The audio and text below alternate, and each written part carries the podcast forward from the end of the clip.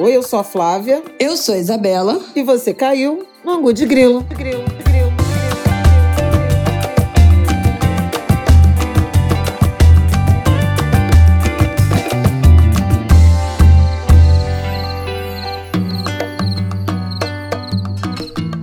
Oi, gente! Boa terça-feira para vocês. Como vocês estão? Angu de Grilo 199 no ar. Como você tá, Flávia? Oh. Tô cansada porque esse fim de semana eu dei plantão. Então não foi nem de ferro. Foi mais de trabalho e, nossa, quinta tava em Brasília, sexta amanheci com a, com a operação da Polícia Federal e o fim de semana foi só isso, né? Então, dureza, mas Exatamente. seguimos aqui. Eu fui no Doce Maravilha, tentei assistir, ver Caetano domingo, né? Não consegui, sucumbi à chuva. Tô devendo um show pro, Caetano para o meu filho. Levei Martinico no domingo, mas não resisti. Ficamos lá uma hora e pouca, mudou o palco. Aquela saga que vocês devem estar sabendo que rolou no festival. Viemos para casa, mas no sábado eu também já tinha ido. Vi Emicida, é, Gilberto Gil com Baiana System. E aí foi tudo ótimo. Mas é isso, gente. Segundou por aqui. Bom, hoje a gente tem muito assunto. Na semana passada, sexta-feira, já estavam me marcando. O episódio da semana que vem vai ter que ter duas horas. Os angulhas em polvorosa com o noticiário. Então vamos lá, queridos. Bom, a gente vai abrir falando da prisão do Silvinei Vasques, né, por suspeita de influenciar, tentar influenciar no o processo das eleições. Ele era chefe da Polícia Rodoviária Federal, né, no segundo turno na, no ano passado, que fez aquele monte de operação nas rodovias, especialmente do Nordeste, para tentar causar um impacto no resultado das eleições. A gente falou longamente sobre isso aqui no ano passado, né, logo depois desse segundo turno, naquele que é o nosso episódio mais ouvido do Ângulo de Grilo, que é o episódio do resultado da eleição, e também vamos falar sobre esses novos desdobramentos da operação de desvio de venda das joias dos presentes oficiais que foram é, recebidos né, pelo governo brasileiro, ter, deveriam ter sido recebidos e incorporados ao acervo do governo brasileiro e foram desviados para revenda nos Estados Unidos. Uma coisa absurda. Um selfie, reflexo de selfie na caixa do.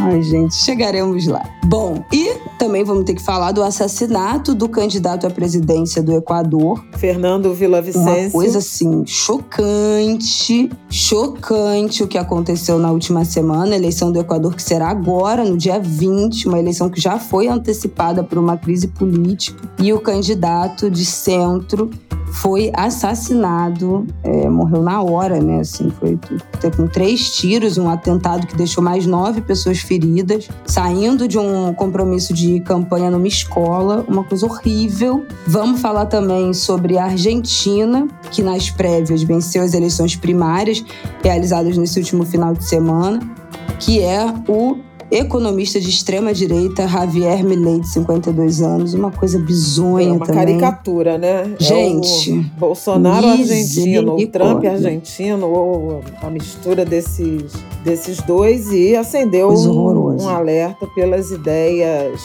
extremas que ele tem, não somente no âmbito das políticas públicas, das políticas sociais, mas também da política econômica. Aí isso assombra mais do que, do que ser reacionário em política social. Né? Pois é, é isso que eu quero te ouvir, que eu já estou com dúvidas sobre essa questão econômica em relação a esse Javier Milei. Bom, vamos que vamos, minha gente, que tem muito papo para hoje. Vamos lá.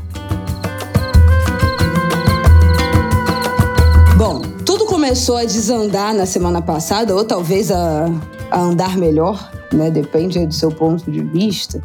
Na quarta-feira, né? Tava tudo um pouco tranquilo na República. Ango de Grilo saiu terça-feira passada, tudo certo. Quarta-feira a gente amanheceu com a prisão do ex-diretor-geral da Polícia Rodoviária Federal, o Silvinei Vasques, que foi preso preventivamente na quarta-feira de manhã numa operação, ele foi preso em Florianópolis, numa operação que investiga a interferência no segundo turno das eleições. Quem lembra que no segundo turno do ano passado apareceram um monte de blitz né, em rodovias, especialmente, principalmente no Nordeste, parando muito ônibus, van, enfim, transportes coletivos que levavam eleitores para os seus locais de votação. Um relatório obtido, que está até publicado no blog da Andréa Sadi, no G1 esses dados, mostra que a Polícia Rodoviária Federal, naquele dia, né, entre os dias 28 e 30 de outubro, a véspera e o dia né, do, do segundo turno, fiscalizou mais de 2 mil ônibus no Nordeste, 2.185 ônibus no Nordeste e só 571 no Sudeste. A gente lembra que naquele dia do segundo turno foi aquele tensionamento absoluto que o Alexandre de Moraes, o Xandão, determinou que os bloqueios, as estradas foram liberadas, que as blitz fossem suspensas, que os bloqueios fossem interrompidos. Foi aquela tensão absurda se ia prorrogar o horário de, de, de votação, se não ia prorrogar. E o Alexandre de Moraes sustentou que daria para todo mundo votar, que seria a quantidade de votos suficiente. Teve muita denúncia, inclusive, de comunidades mais isoladas, é, comunidades indígenas, que não tiveram um transporte para ir até os seus locais de votação. A gente foi viralizado isso num post do Facebook na época. Só fazendo uma lembrança, assim, se né, do que, que foi esse tensionamento desse dia do segundo turno, de que o Nordeste não estava conseguindo votar, que as pessoas não estavam conseguindo chegar nos seus locais de votação e uma apreensão absoluta que isso determinasse o resultado das eleições. E o Alexandre de Moraes, na época, matou no peito e falou que, que isso era não ia é, comprometer o resultado das eleições, não deu extensão de horário, não caiu nessa que acho que a gente hoje consegue enxergar como uma armadilha, né, que teria sido estender esse horário das eleições e aí eventualmente ser acusado de manipulação, de ter sido um roubo desse resultado das eleições.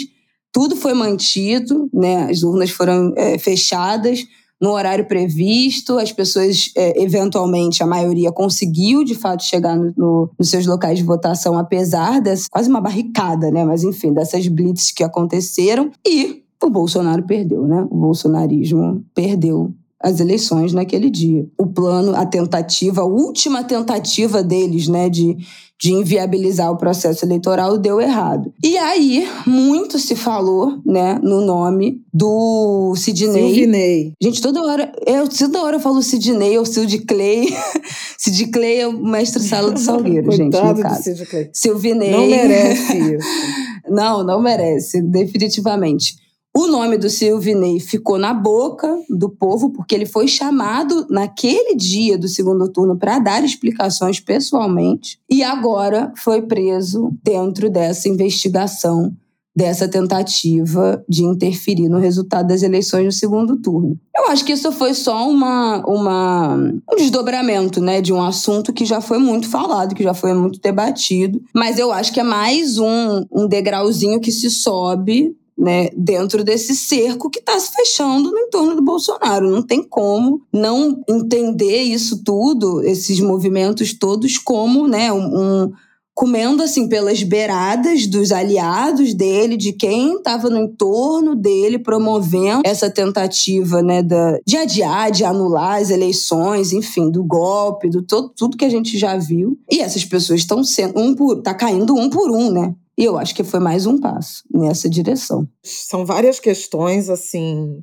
todas muito graves em relação a, ao que aconteceu uh, nas eleições, e a prisão de, do Silvinei, ela foi super importante, a gente lendo a, a petição né, e a decisão do, do ministro Alexandre de Moraes, no encadeamento para fechar a trama da série de episódios de tentativa de ataque às instituições, ataque ao sistema eleitoral e posteriormente ao e posteriormente ao resultado das eleições, a tentativa de golpe, né, que teve seu clímax no dia 8 de janeiro de 2023, mas que não foi a única tentativa, né? Então, assim, o, o Silvinei ele já vinha sendo é, investigado no âmbito dessas investigações relacionadas ao ataque ao sistema eleitoral, às urnas e tudo mais. Primeiro, por conta da tal operação né, de fiscalização concentrada no Nordeste, concentrada em transporte coletivo de passageiros no Nordeste, pelo seu desvio de, de função, porque pediu voto para Bolsonaro, depois ele até apagou né, numa rede social, mas ele pediu voto para Bolsonaro como diretor-geral da Polícia Rodoviária Federal, e depois de divulgado uh, o resultado das urnas, quando iniciam-se as manifestações de obstrução de estradas, isso já na, da noite para a madrugada do, do dia da noite de, do segundo turno, a Polícia Rodoviária Federal fez corpo mole no sentido da repressão, né? Ganhou até uma uhum.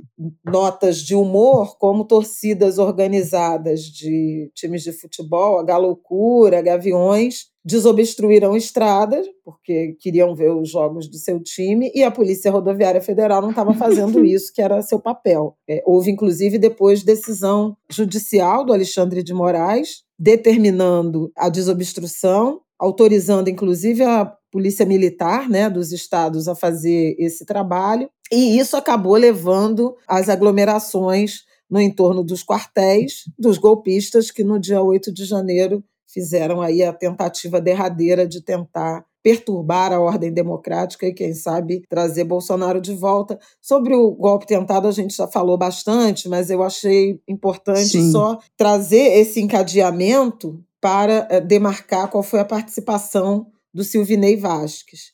Ele deu um depoimento à CPI em que mentiu na leitura né, da, dos parlamentares, principalmente da relatora, senadora Elisiane Gama, e essa operação da Polícia Federal, que levou à prisão dele, deixa isso muito, muito, muito claro, porque houve uma ação deliberada para mapear os municípios, né, os territórios, os locais onde Lula teve mais de 75% de votos no primeiro turno e, a partir daí, se desenhar operações de fiscalização com a intenção nítida de impedir que eleitores de Lula chegassem às sessões eleitorais. Houve até uma expressão que aparece no, na petição da Polícia Federal que era operação direcionada, eu acho que era isso.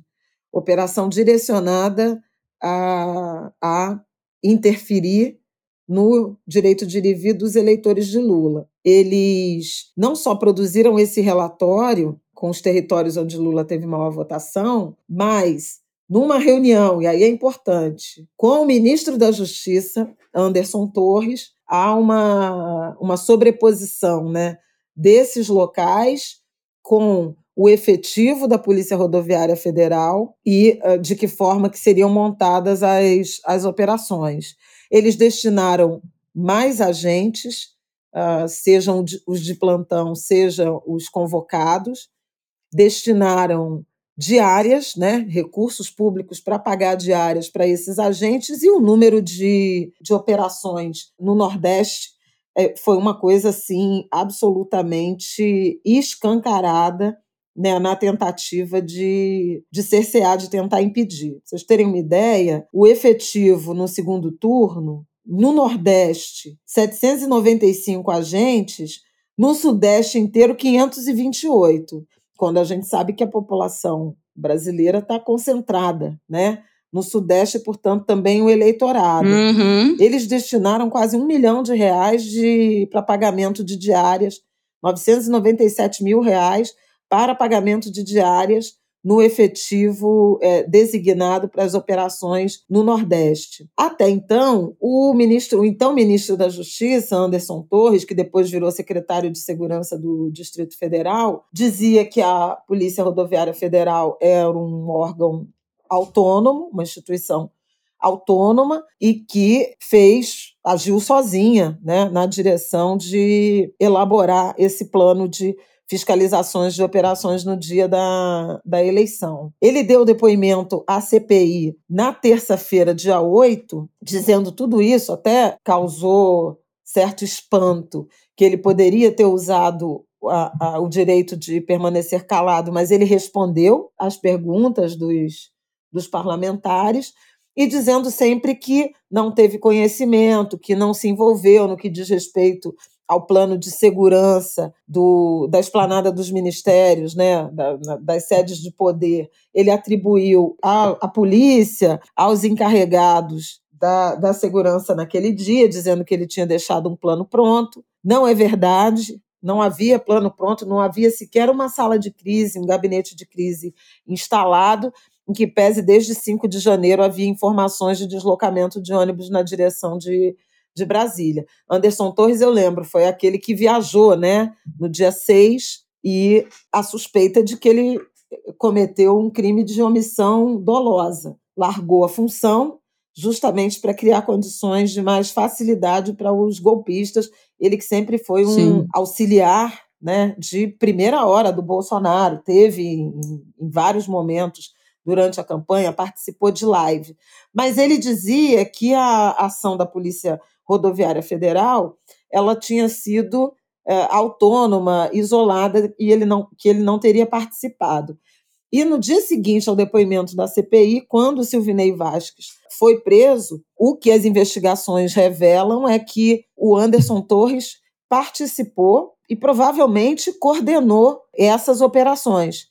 Ele estava na reunião, há informações, há provas, né? Naquele dia, o Silvinei foi preso e 47 agentes da Polícia Rodoviária Federal foram chamados a prestar depoimento simultaneamente justamente para impedir que houvesse algum tipo de combinação de, de versões. Uhum. Muita gente questionou, eu inclusive, a prisão preventiva do, do Silvinei Vasques, decorrido tanto tempo do crime né, que ele teria cometido de obstrução, de tentativa de obstrução do processo eleitoral, mas a explicação que, que recebi que está no, no, nos autos e que eu recebi de alguns especialistas que consultei foi justamente que Silvinei continua com muita influência na Polícia Rodoviária Federal. Ele poderia, sabendo do andamento dessas investigações, tentar intimidar, tentar cercear, ameaçar e atrapalhar o andamento das investigações.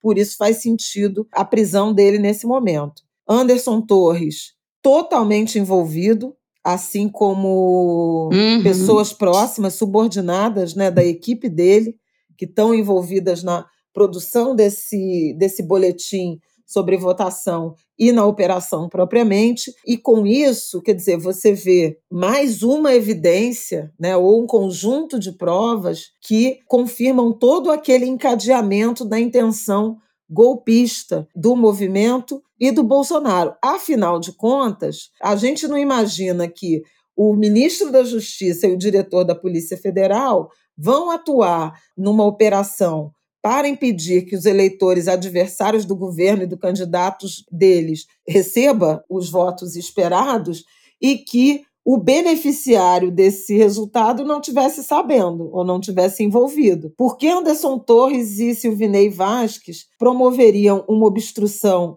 do processo eleitoral se não fosse para beneficiar Bolsonaro? Eles não, não ocupariam o Planalto, a presidência, quer dizer, não, é cada vez mais difícil você aceitar argumentos de defesa do ex-presidente na direção de ah, eles agiram sozinhos, eu não tenho nada com isso, porque era o ministro da defesa da Justiça dele, Bolsonaro, era o diretor da Polícia Rodoviária Federal, escolhido por ele, inclusive ligado a Flávio Bolsonaro, ligado é, à família, atuando numa operação criminosa que beneficiaria quem? O então presidente ou o, o futuro presidente golpista. Então, eh, nesse sentido, a quarta-feira, a operação de quarta-feira que levou Silvinei à prisão, ela também se aproxima, vai aproximando, fechando o cerco na direção de botar as digitais de Bolsonaro na trama golpista, mais do que ele já está, né? Porque a gente tem, por exemplo, uhum. a inelegibilidade que está relacionada à reunião com os embaixadores. Aí você tem essas operações para impedir a, a chegada de eleitores de Lula às urnas. Aí você tem a inoperância da Polícia Rodoviária Federal em coibir as manifestações eh, nas estradas, né, os bloqueios nas estradas, que poderiam sim criar um ambiente de caos para a decretação do estado de sítio, que era sempre o que ele dizia. Mais tarde, a gente viu o 12 de dezembro, no dia da diplomação do Lula, com aquelas, aqueles atos em Brasília, de ônibus incendiados, etc., caos social. Depois, no 24 de dezembro, o caminhão que explodiria nos arredores do aeroporto de Brasília.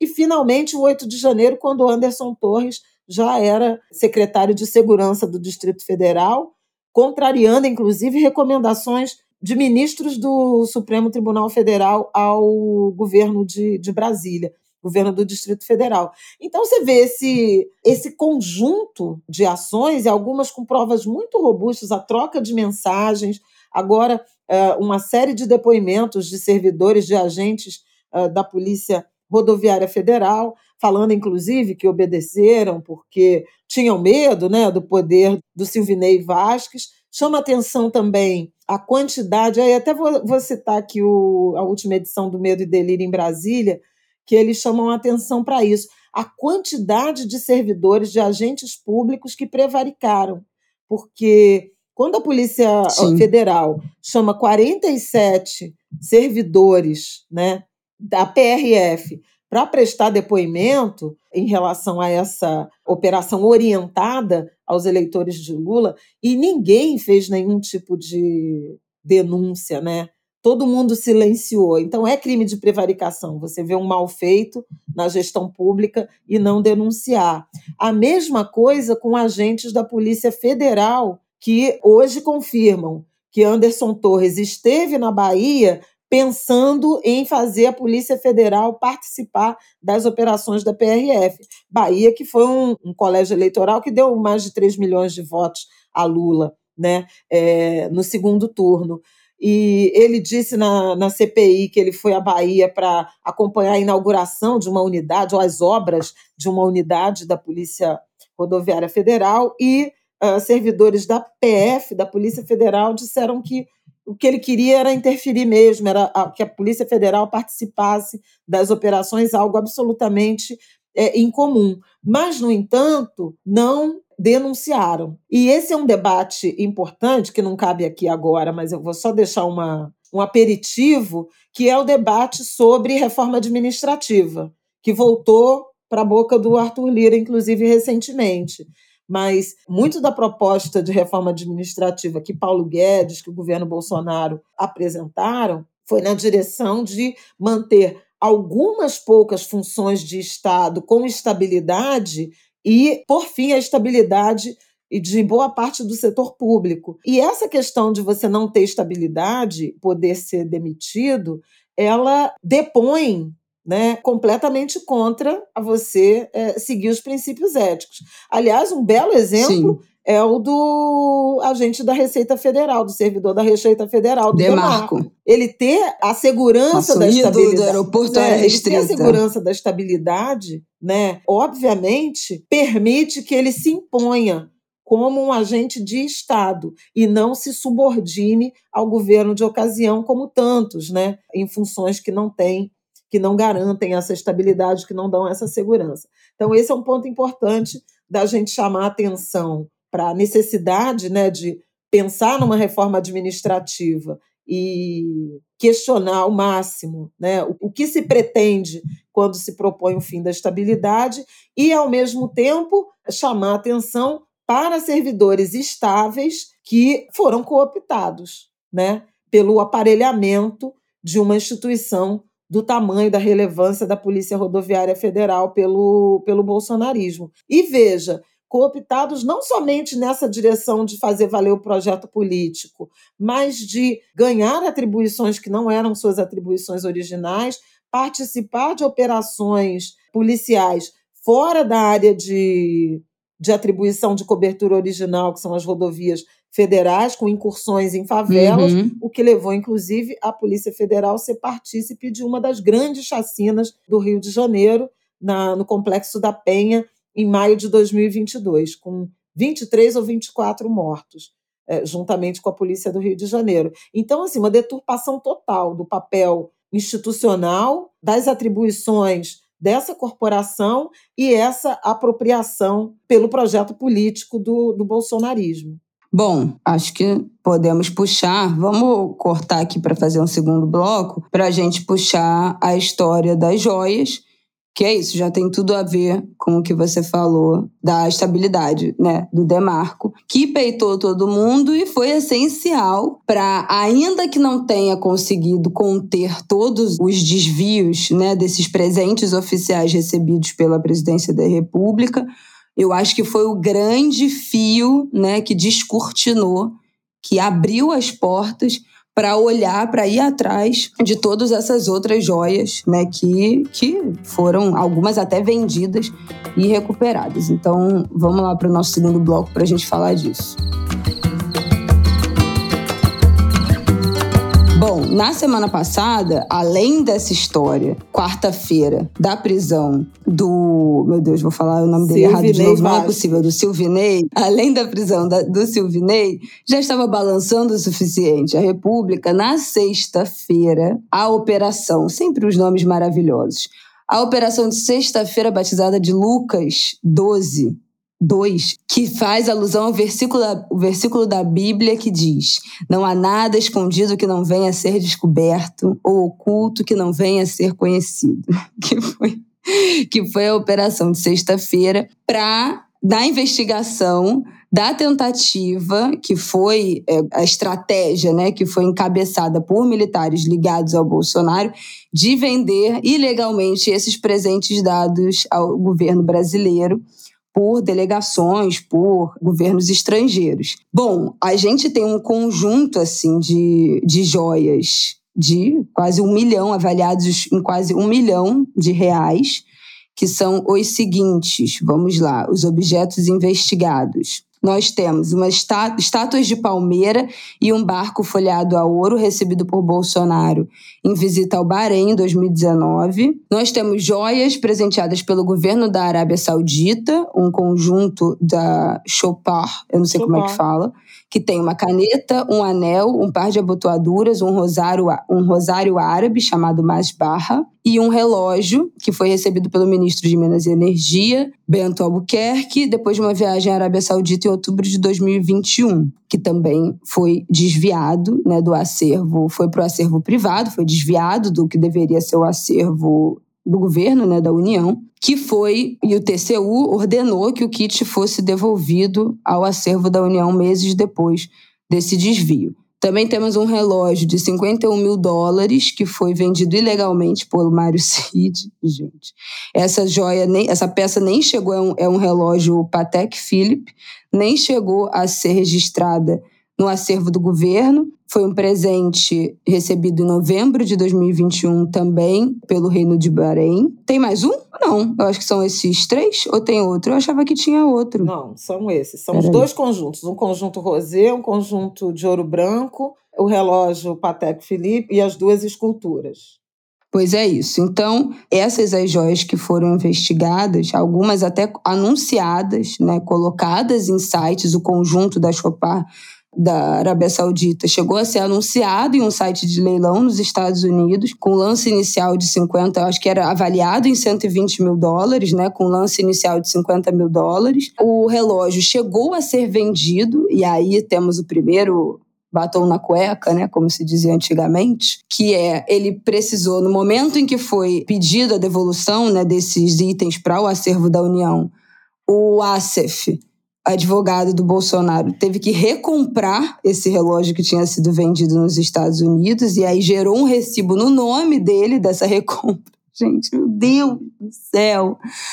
Inacreditável. Tem um recibo de recompra de um presente oficial no nome do advogado presidente, então presidente da República. Bom, isso tudo eu acho que é um desdobramento né, dessa história do Demarco, dessa história que foi o primeiro escândalo das joias, que foram aquelas joias que foram, que vieram né, e ficaram retidas no galeão que foi que, que o Mauricídio... Guarulhos. Tem, em Guarulhos, que o Mauricídio tentou, tentou liberar, que mandou um monte de gente, da, acho que da época era da, era da Marinha, não foi? Um oficial da Marinha para tentar liberar em, em, Guarulhos. Tentou falar por telefone com o Demarco e na véspera já, né, da virada do ano, na véspera do momento em que eles deixariam o governo, tentaram liberar essas joias até o último segundo e não conseguiram, né? né, que é essa história que o Demarco Que é esse delegado da Polícia Federal de Guarulhos, a gente falou sobre isso aqui quando veio à tona esse primeiro escândalo das, das joias, e ele falou que não vou resolver nada disso por telefone, não interessa se mandar um e-mail.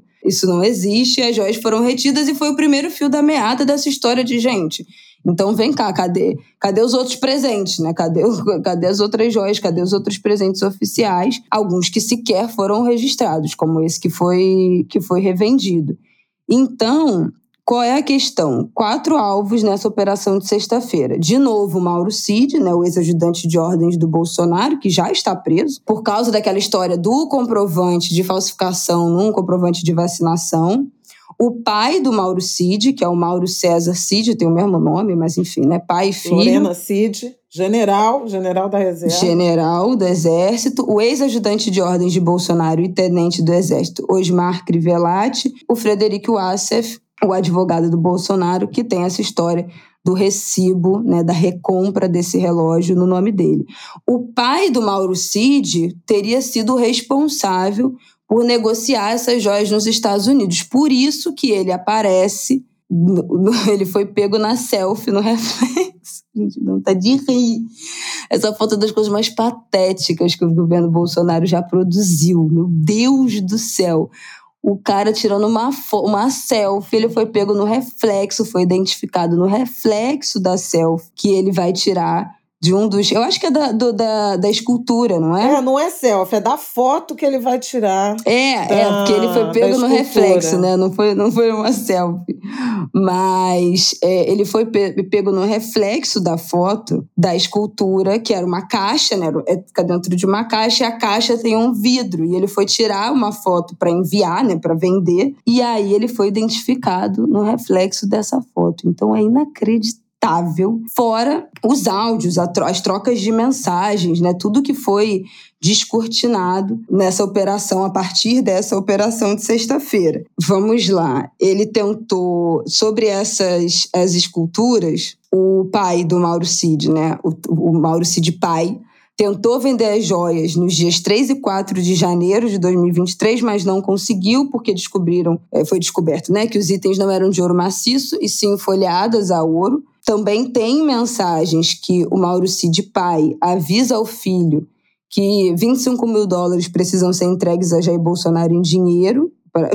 Gente, tudo isso foi pego. Tem um áudio que já. Um dos áudios descortina absolutamente tudo, né? O áudio cita as coisas mais bizarras. Também já temos notícias nessa segunda-feira, se eu não me engano, do blog da Andréa Sadi, de que as fontes, fontes da Polícia Federal dizem que já tem material suficiente para indiciar Michele Bolsonaro nessa história das joias também, por peculato e lavagem de dinheiro, e que o depoimento dela não está nem sendo cogitado para ser feito com tanta pressa, não há nenhuma pressa em colher o depoimento dela, porque o que ele já tem já é suficiente para ela ser indiciada. Também teve essa confusão na semana passada, né, que ela foi questionada, acho que num restaurante, sobre a história das joias e o maquiador dela, o Augustin, jogou um copo, jogou um gelo na pessoa. Olha, gente, mas uma gelo. baixaria. Meu Deus do céu, Fabião. que mais temos para falar dessas pessoas de quinta categoria? Muito tempo que eu não chamo essa gente de quinta aqui no Gol de Grilo, mas realmente não dá. É, o que eu acho é, fundamental, o, a decisão do Alexandre Moraes, que relata né, todo o passo a passo as evidências colhidas pela Polícia Federal, ela é absolutamente impressionante. É um documento de acho que 105 páginas que eu tive, enfim, a curiosidade, a obrigação também profissional de, de ler e é absolutamente estarrecedora. Primeiro, começa que essa investigação ela é um desdobramento, está no âmbito daquele inquérito das milícias digitais, e a Polícia Federal vê indícios, e o, o ministro Alexandre não refuta, de cinco eixos de atividades criminosas que se relacionam desde os ataques à reputação de opositores, adversários políticos, ao ataque às instituições, às urnas eletrônicas, ao sistema eleitoral, à tentativa de golpe a, o, próprio, o próprio enfrentamento à pandemia, com ataques às vacinas e tudo mais, e o uso da estrutura do Estado para vantagens pessoais. É curioso você imaginar esses cinco eixos de de ilegalidades, né, de prováveis crimes, pensando que, em paralelo ao projeto de poder político, de tomada das instituições, de perpetuação desse grupo no poder, no comando do país, você tinha também o projeto de enriquecimento a partir desse, do uso desse poder, né, do acesso a esse poder.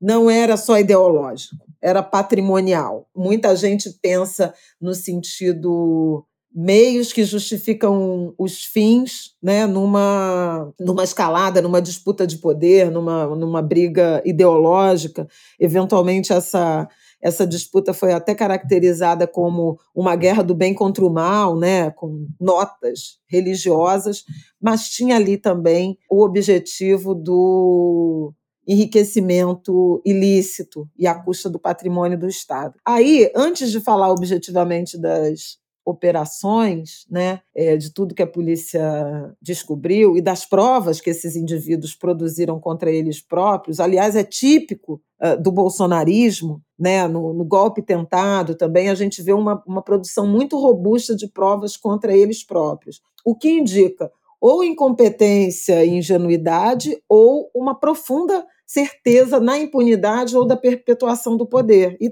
também é, de onde a impunidade decorreria. É, mas me dá uma certa tristeza, confesso, pensar que por trás disso está um, um destino melancólico desse país, né? Porque é, quando você pensa que é o poder pelo poder, é tomar o poder, dominar, né? Dominar a, a, democracia, limar a democracia e tomar o poder de uma forma autoritária e permanente, se perpetuar nessas posições, isso vai à origem né, da invasão e da, e da colonização, e pensar na construção de patrimônio pessoal também. Então, assim, são novos colonizadores, novos bandeirantes, novos opressores, porque também se ancoram na desqualificação do outro, e como outro você pode compreender mulheres, negros, indígenas,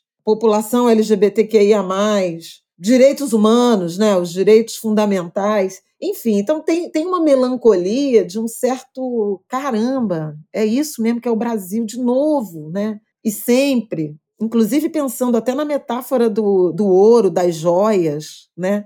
do patrimônio nacional tomado, né, sequestrado, furtado e depois vendido é, em proveito pessoal. Então, mesmo com notas de certo humor, né, em relação aos episódios que a gente tomou conhecimento, em mim me dá, um, me dá uma certa melancolia de um, de um fatalismo, né, uma certa tristeza dessa condição nefasta do Brasil, sabe?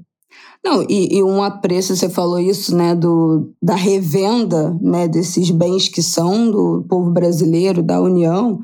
E no 8 de janeiro, muitos desses presentes que eram do acervo do governo foram quebrados né, na invasão. É, foram destruídos, é verdade. Então, assim, não tem nenhum tipo de pudor, de apreço, de, de, de nada, né?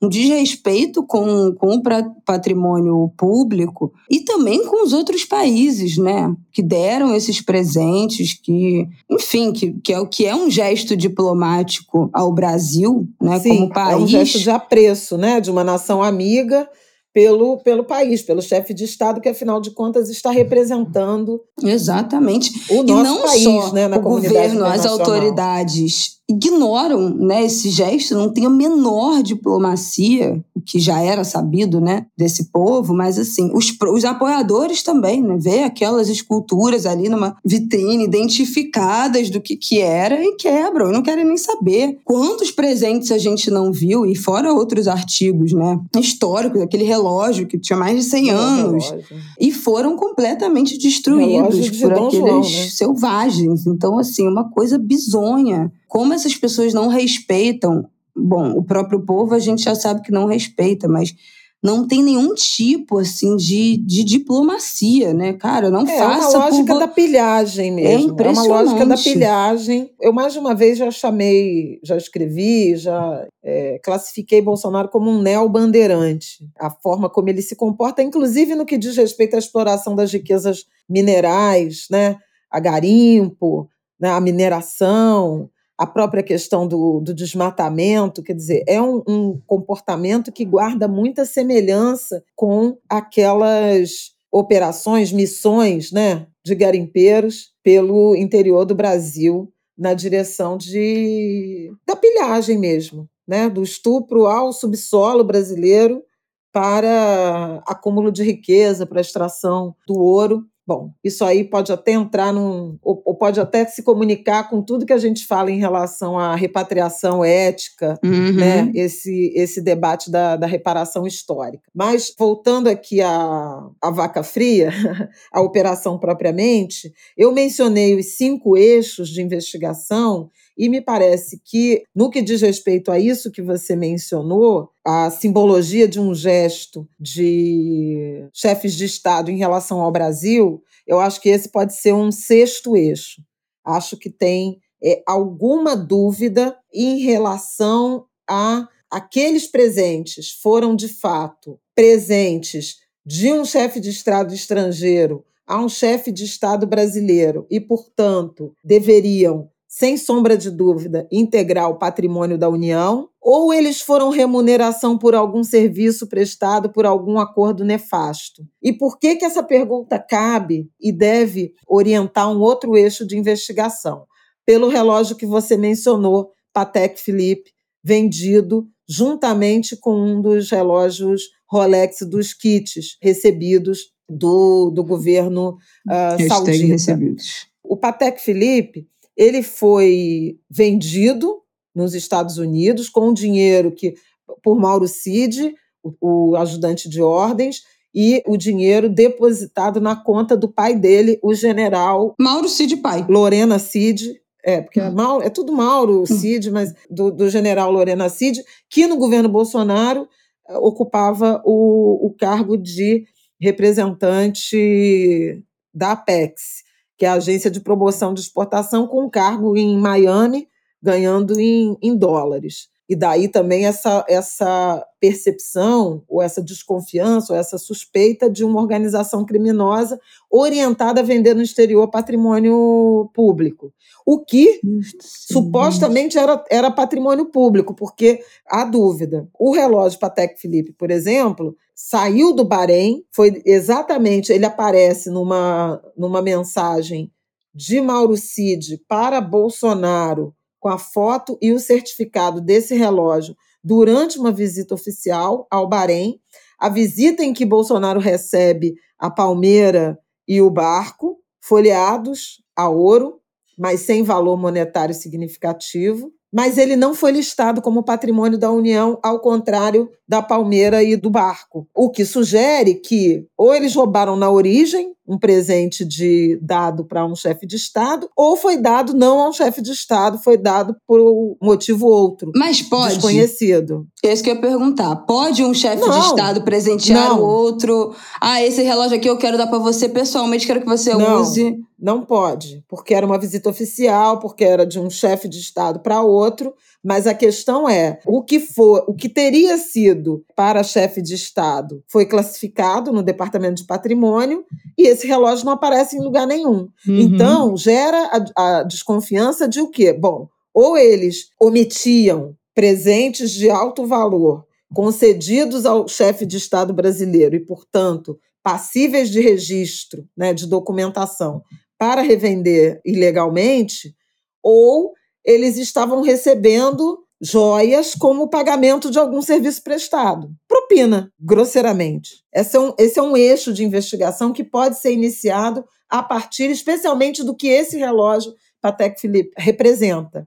Agora, que havia a tentativa de suprimir é, do patrimônio da União joias, né, bens de alto valor recebidos pelo, pelo presidente brasileiro, havia. E aí uma evidência disso foi a viagem do ministro, então ministro de Minas e Energia, quando ele traz tanto o conjunto de joias de, femininas, aquele colar e tal, que é apreendido na Receita Federal, quanto o estojo que não passou pela alfândega e que depois foi entregue e reivindicado pelo Tribunal de Contas, pela Diretoria de, de Patrimônio da União. Então, tinham dois eixos. Um, fingir que aquilo não era, não, não era um presente para a União, seja não registrando e vendendo, seja registrando e classificando como presente personalíssimo.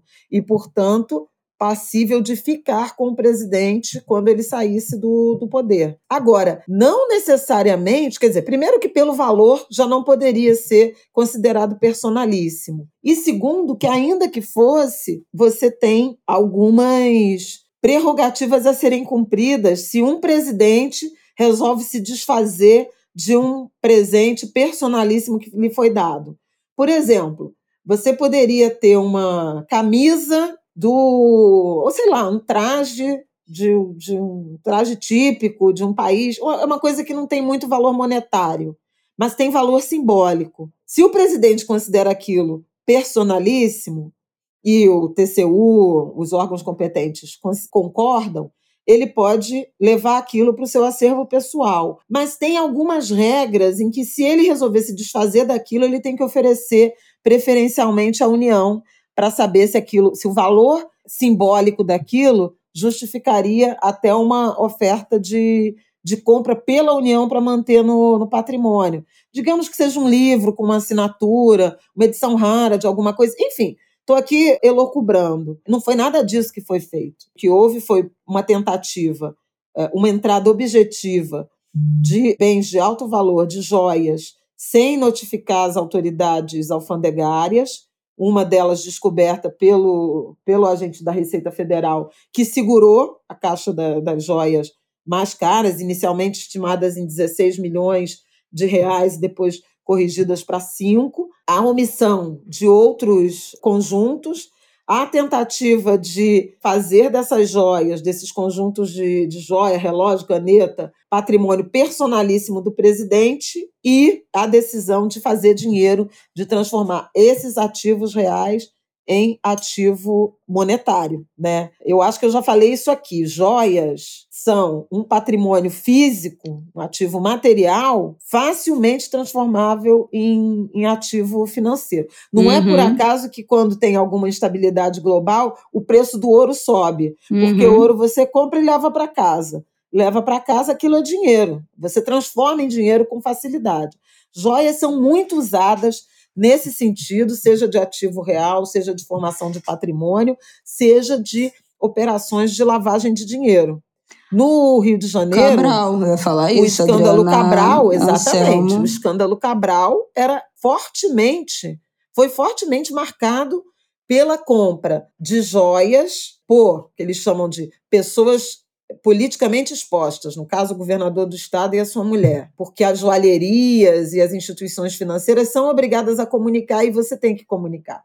É, quando a gente abre uma conta no banco, é, você é, responde essa pergunta: se você é politicamente exposto uhum. ou se você se relaciona com alguém, como tem parentesco, com alguém politicamente exposto, justamente porque as suas operações financeiras são, em alguma medida, monitoradas, acompanhadas. O Cabral, ele usava dinheiro de propina, isso aí a Operação Lava Jato do Rio mostrou, e duas joalherias fizeram acordo de leniência com o Ministério Público Federal para é, se redimir desses erros cometidos. Então, ele comprava com dinheiro de propina joias que eram, primeiro, não formadas para as autoridades financeiras.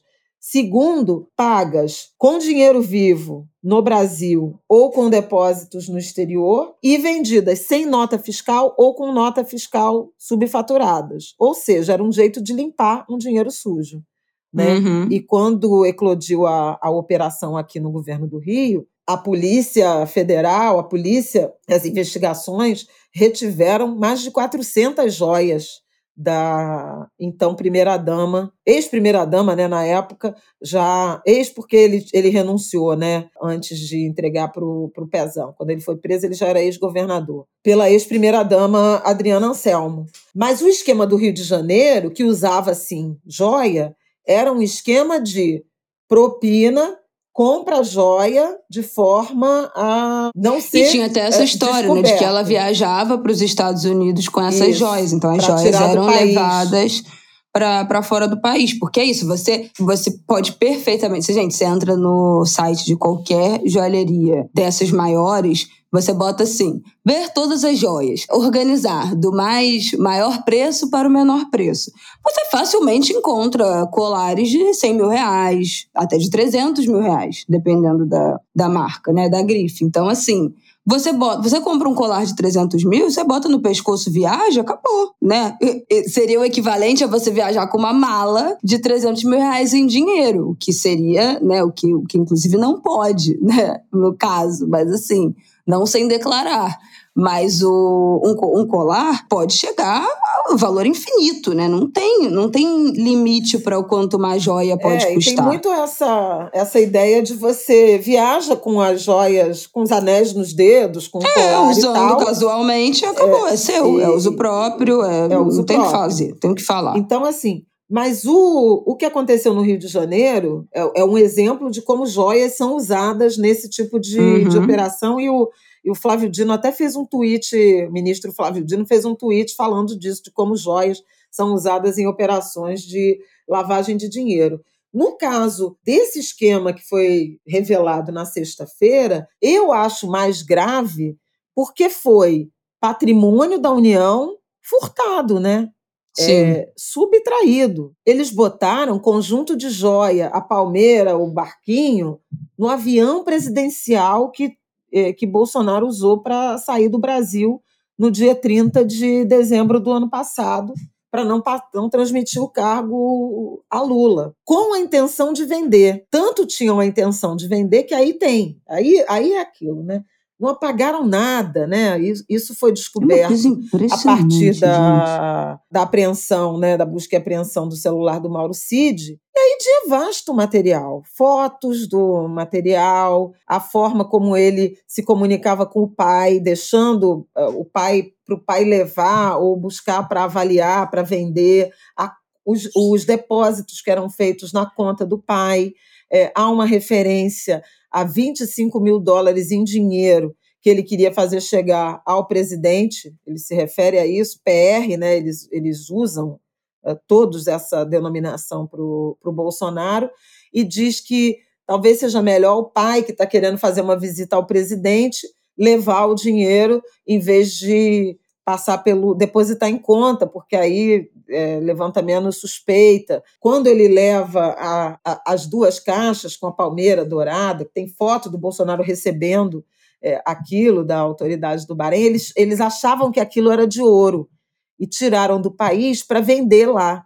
E quem leva numa loja para fazer avaliação é o general Lorena Cid. E aí descobre que não vale nada, que é latão. E fazem, inclusive, uma, uma referência que Bolsonaro é, esteve no local onde estavam a, essas peças e deixou para trás, não quis pegar porque não era, não era ouro, não tinha valor nenhum. Então deixou para trás e o coronel Lorena Cid traria quando voltasse ao Brasil de mudança, né, no fim do governo. É essa caixa que quando ele recebe lá nos Estados Unidos, o Mauro Cid pede para ele fotografar, para mostrar que chegou tudo ok, e ele manda uma sequência de fotos, a caixa toda fechada, a caixa aberta com a palmeira dentro, embalada com uma, um, um, uma proteção, né? Para não quebrar, provavelmente. É essa caixa que fechada mostra o reflexo dele, né? Fazendo a foto. Cara, é uma aí, quantidade assim, de é prova. É, é muito absurdo comprovantes de depósito bancário a partir da venda do relógio, marcação de horário para levar o relógio e os kits para entregar nas, nas lojas, que, que, seriam as lojas que comprariam né, as joias. Aliás, uma, umas lojas assim esquisitíssimas, né? tipo aquilo compra o ouro. um kit que foi entregue para uma empresa de leilão e que chegou a ficar em exposição, a Polícia Federal resgata isso. Teve um filmezinho que eles mostram, o anel, não sei o quê, que acaba não sendo vendido e é, é recuperado quando explode o escândalo que o TCU resolve pedir de volta, exigir a devolução. Então, assim, e a operação em que o, o o, o, advogado, aquele que abrigou o Queiroz, né, é o mesmo, ele vai aos Estados Unidos e, segundo a Polícia Federal, ele recompra o relógio Rolex que já tinha sido vendido, muito provavelmente por um valor mais alto, né, e traz para o Brasil para ser devolvido pelo Tribunal de Contas. O, o, o no, no fim de semana, soltou uma nota dizendo que nunca vendeu joia nenhuma, que não viu nada, mas a acusação contra ele não é que ele vendeu. A acusação é que ele recomprou.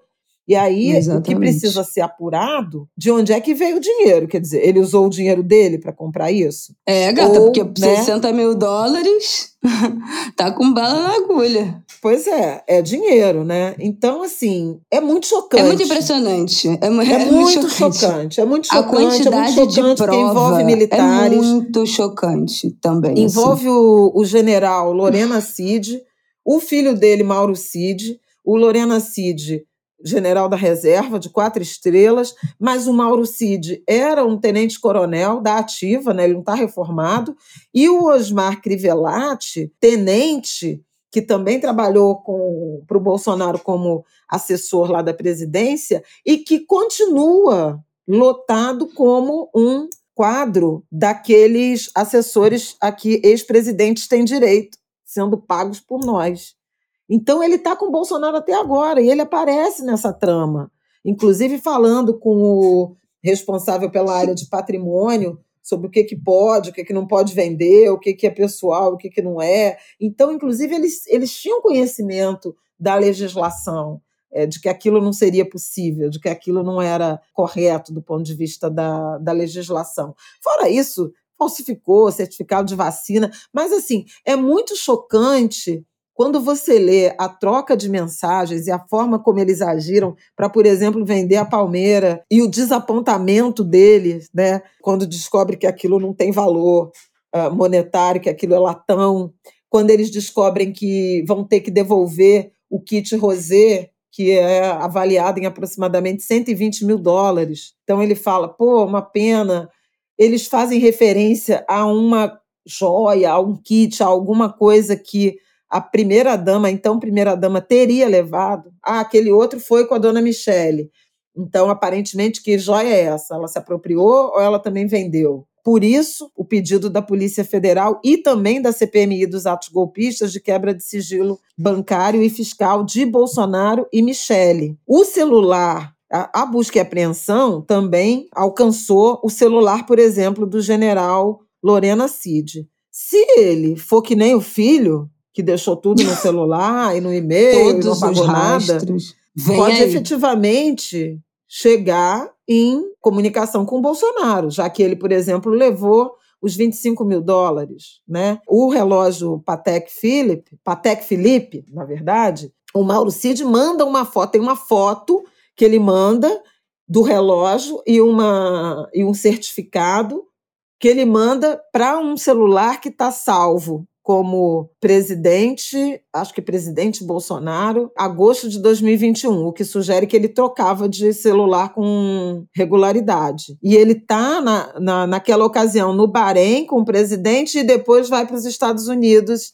e fica lá quando ele vende o relógio. Então, assim, a coincidência de datas. A Polícia Federal fez um trabalho muito cuidadoso, inclusive assim, de georreferenciar, se naquele momento que ele mandou, onde é que eles estavam, se Bolsonaro estava também, eh, quando ele foi para os Estados Unidos, se ele foi para o lugar, e aí, ele teve, você vai rastreando e vê que ele teve no, no lugar que é o tal shopping, que tem a joalheria onde ele encontrou, e logo depois tem uh, a ordem de pagamento para a conta bancária que ele indicou e a conta bancária que o pai mandou para ele como sendo dele para ele depositar aquele dinheiro. Então, assim, você vai vendo, você fala, meu Deus do céu, é muita ingenuidade, burrice, ou certeza da, da impunidade. Gente, mas eu acho que mesmo com a certeza da, da reeleição, né, de que eles continuariam no poder, assim, você está fazendo uma coisa errada. Você sabe que está fazendo uma coisa que é errada, né? Que você está cometendo um crime, que você está, no mínimo, você, você sabe que tu é trambiqueiro.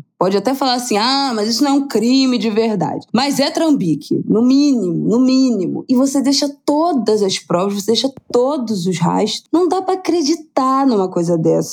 Então, assim, pelo amor de ainda que tivesse uma certeza de vitória, você não comete crime deixa todas as provas. Sabe assim? Por isso que eu acho que não é possível que não seja também uma boa dose de burrice absoluta, de uma não dá, não dá para acreditar numa coisa dessa, é surreal assim, os áudios todos, as mensagens todas, eles trocam mensagem no WhatsApp, sabe assim, não tem um nível de não tem um degrau a mais de sofisticação, de segurança, de uma é, é nada, nada, é muito impressionante, como não há qualquer cuidado, né, nesse em você ser criminoso. Gente, é, é tipo, sabe assim, você quer cometer crime, você tem que ter algum sofisticação. E não foi o caso. Então acho que falamos tudo sobre esses dois episódios da semana passada. Né, Flavel? Tem mais alguma coisa a acrescentar? Não, né? Vamos passar. Não, eu acho que não. Eu acho que é, é muito impressionante. Agora a gente vai ter que acompanhar como Bolsonaro e Michele vão se comportar em relação a isso.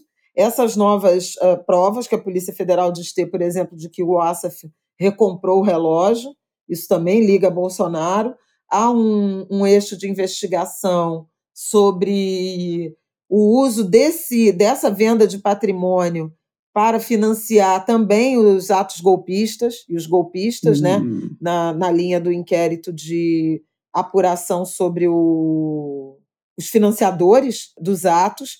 Então, assim, tem, tem muita coisa, tem muita coisa rolando. Em breve voltaremos nesse é, assunto. Ainda vai é, ter muito desenrolar dessas histórias. Porque, veja, o arquivo do Mauro Cid, que a CPI teve. Que aí esse é o ex-Polícia Federal.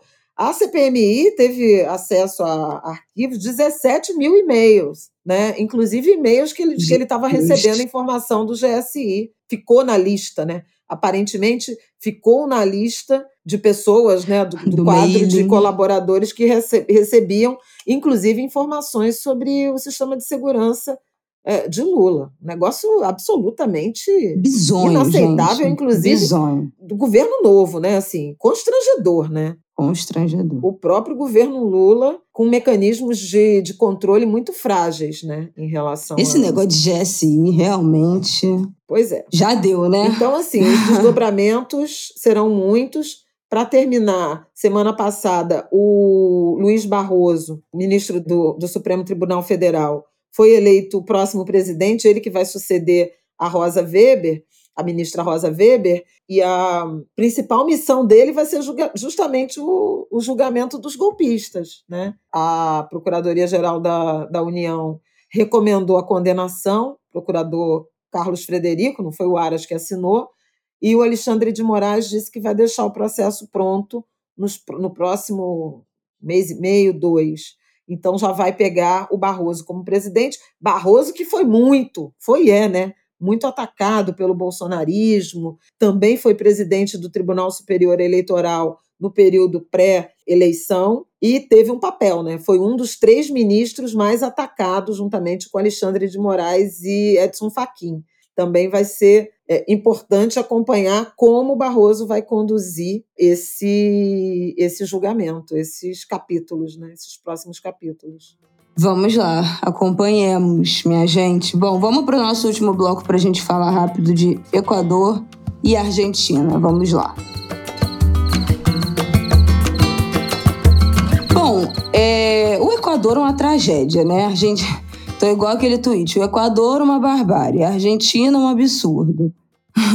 o Sildinei, o Silvio de Clay, o Silvinei, um criminoso. O Mauro Cid, um idiota. Então, é basicamente isso.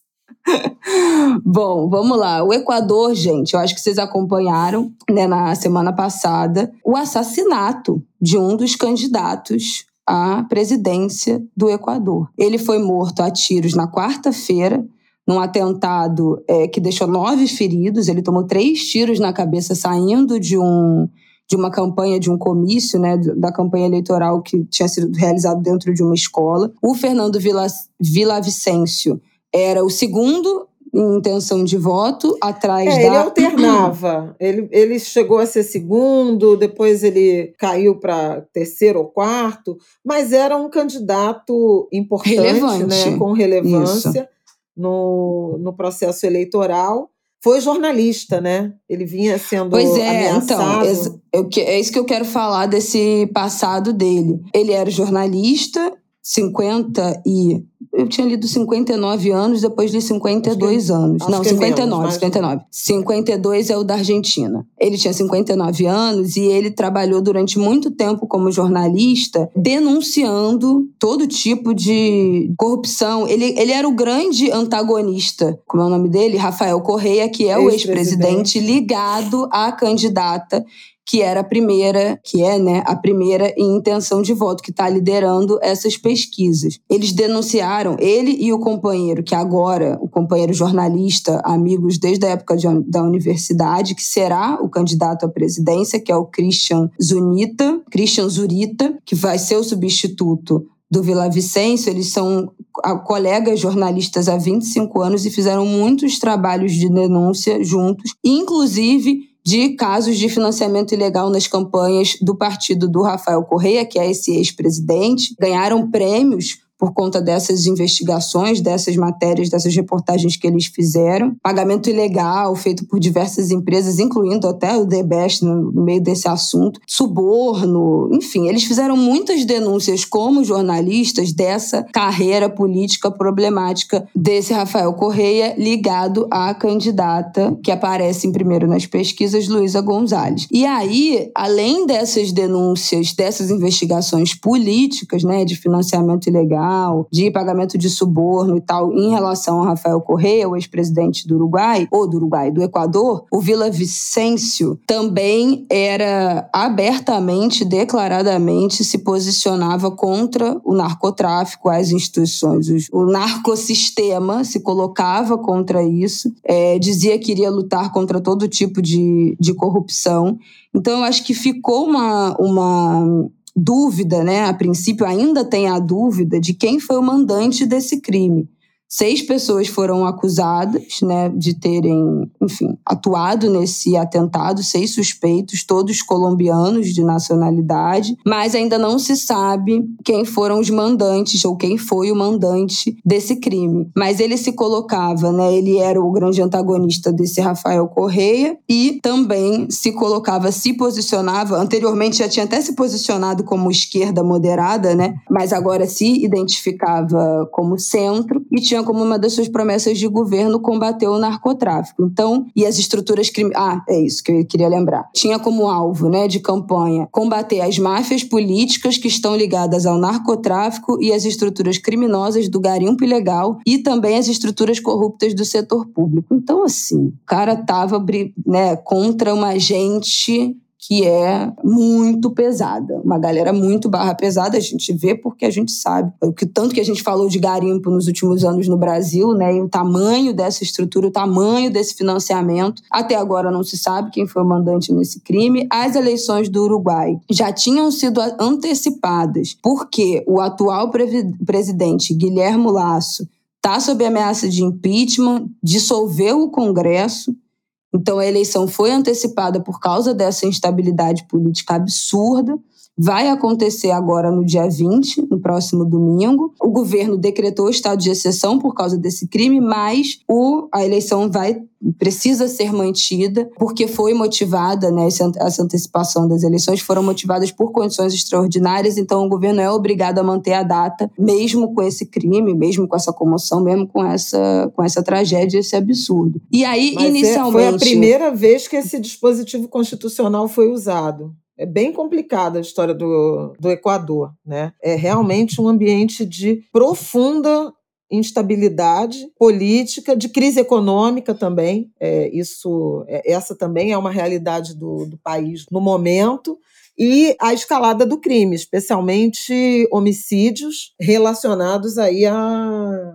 aos grupos civis armados do tráfico internacional de drogas. Houve uma primeira, inclusive, informação de que uma facção do, do crime organizado reivindicou o, a autoria, mas há, dúvidas se foi efetivamente essa, e os assassinos que supostamente, né, supostos assassinos que foram presos são colombianos o que demonstra aí algum tipo de envolvimento com o tráfico internacional de drogas. Eu também não, não acho importante é, chamar atenção para a situação amazônica, né? O Vila Vicêncio foi assassinado Sim. no dia do encerramento da cúpula de países amazônicos que o Lula convocou. Aconteceu em Belém, né, segunda e terça da semana passada, com participação, inclusive, do governo do Equador. Né? Os oito países que formam a Organização de Cooperação, Organização do Tratado de Cooperação Amazônica, são Brasil, Bolívia, Guiana, Equador, Suriname, Venezuela, Colômbia e Peru. Então. Guiana, faltou. Guiana, faltou né? Falei Guiana, Guiana. Né? É, Guiana francesa. E veja, no documento final, que eles chamaram de Declaração de Belém, há sete tópicos que tratam justamente de cooperação na área policial, de investigação e de enfrentamento ao crime organizado. Falam, inclusive, de uma reunião das autoridades de segurança uh, pública dos oito países na Colômbia, em data a ser marcada, justamente para troca de informações e atuações conjuntas. E acho que é super o caso, né? Mais do que na hora de enxergar essa questão uh, do crime organizado e seus desdobramentos, no caso específico, né, político, mas também de assassinato de defensores de direitos humanos. A gente teve no Brasil, Bruno e Dom, caso talvez uhum. de maior mais repercussão, mas não é, não é, nem o mais recente, né? Tem casos recorrentes é, de, de episódios envolvendo crime organizado que cruza tráfico de drogas, de armas, extração ilegal de madeira, pesca ilegal, ocupação e grilagem de território. São, são problemas comuns aos países da região. E agora essa violência política que alcançou é, o Equador às vésperas das eleições e que tem alcançado né, países. A Colômbia, gente, se você acompanha, estuda um pouco né, a questão das Farc e do cartel de Pablo Escobar, a quantidade de assassinatos políticos que foram cometidos né, na Colômbia e de jornalistas também. E o, o Vila Vicêncio é, combina as duas coisas, né? Porque Sim. ele era um jornalista investigativo, é, importante, corajoso em denunciar o crime organizado e suas conexões políticas, e depois se torna um, um, político. A mulher dele disse que houve falha né, no esquema de segurança, porque ele jamais poderia ter saído pela porta que, pela qual entrou, com uma quantidade de gente, uma aglomeração, ele teria que ter saído pelos fundos, e o esquema de segurança falhou. As investigações vão mostrar se houve, é, se, se houve falhou, falha ou conivência. Fosse, né? Exatamente, ou cumplicidade aí nesse atentado. Ele já vinha denunciando que ele estava sendo ameaçado por um chefe de cartel. Ele discursou falando que não, não usava colete à prova de bala porque a proteção dele era o povo, era a população, era o eleitorado, e acabou assassinado né, de uma forma, enfim, brutal, absolutamente alarmante. E se os países vizinhos não se levantarem, né, cobrando apuração e verificando aí o andamento do processo eleitoral, né, pode ser mais um país sequestrado pelo crime organizado. É uma Exatamente. Os analistas com quem eu falei, Tanguy Bagdadi, professor Maurício Santoro, o próprio Guga Chakra, todos têm muito pouca esperança em relação a uma mobilização mais efetiva da comunidade internacional na defesa do, do Equador. Os Estados Unidos andam desinteressados, da América do Sul em particular, há bastante tempo. A União Europeia tem feito é, sinalizações de reaproximação, mas, por enquanto, o Equador está sozinho, com uma população fragilizada. A taxa de homicídio lá está maior que a brasileira. E olha que país pequeno, né? Sim. País muito pequeno, que não tem o nível de complexidade nem de tamanho é, que o Brasil tem, no caso do, do crime organizado. Então, é, esse é um pop-up, né? Para a gente acompanhar como é que como é que vão ocorrer as eleições. Tem muita gente que acha que esse episódio ele empurra né, o discurso dos candidatos para discursos mais de força em relação à questão do enfrentamento ao crime organizado, a questão da segurança pública, e, portanto, favorece candidatos à direita. Então, é uma coisa que precisa ser observada. E a mesma coisa é o que está acontecendo na Argentina, né? Também a crise, é, a crise lá pra... prolongada, né? E essa descrença da população, esse cansaço da população com a, com a política convencional abre espaço para os oportunistas, né? Vamos lá, para encerrar aqui a história do Equador, o novo candidato, né, que entrou no lugar do Vila Vicêncio é o Christian Zurita, que é esse colega dele jornalista, são colegas amigos há mais de 25 anos. O partido, né, o movimento Construir, Construir havia anunciado a Andréa Gonzalez, que é a vice, que está concorrendo na chapa, a vice-presidente, tinha anunciado ela como agora, né, presidente é, concorrendo à presidência, teria sido alçada ao é, lugar ela, de ela encabeçaria a chapa, né? Mas não pode, né? Porque como a burocracia é, do, do Equador, o Código Eleitoral do país diz que se uma vez você já é registrada como vice, você não pode mudar para candidata à presidência, é, né, sem que isso seja, na verdade, pedido a renúncia dessa, dessa, dessa inscrição e registrada de novo. Então, você não pode renunciar a isso que já foi é, registrado, nessa né, chapa que já foi registrada. Então, por isso que o Christian Zurita entrou como presidenciável e a André vai continuar concorrendo como vice pela chapa. Então é isso, as eleições estão confirmadas no dia 20, vai acontecer e vamos ver o que, que mais acontecerá até lá, inclusive na segurança, né, em relação à segurança do novo candidato e dessa vice dessa chapa, né, em que condições você faz campanha depois de uma tragédia dessa. É. Bom, sobre a Argentina, temos aí o nosso novo Trump dos trópicos, que é o Javier Milei, um economista de extrema-direita de 52 anos, venceu as eleições primárias realizadas na Argentina. Ele é do Partido Liberdade Avança, misericórdia. E aí, qual é a questão? Qual é a questão? Vou dar um, uma biografia dele para a gente entender. É um filme repetido que a gente já viu. É. Ele se declara anarcocapitalista, que é dolarizar a economia argentina. Não, anarcocapitalista é uma coisa inacreditável, né? Quer dolarizar a economia argentina, e aí eu já vou perguntar para a Flávia o que, que isso significa. Aguardem, vamos só acabar aqui a biografia dele.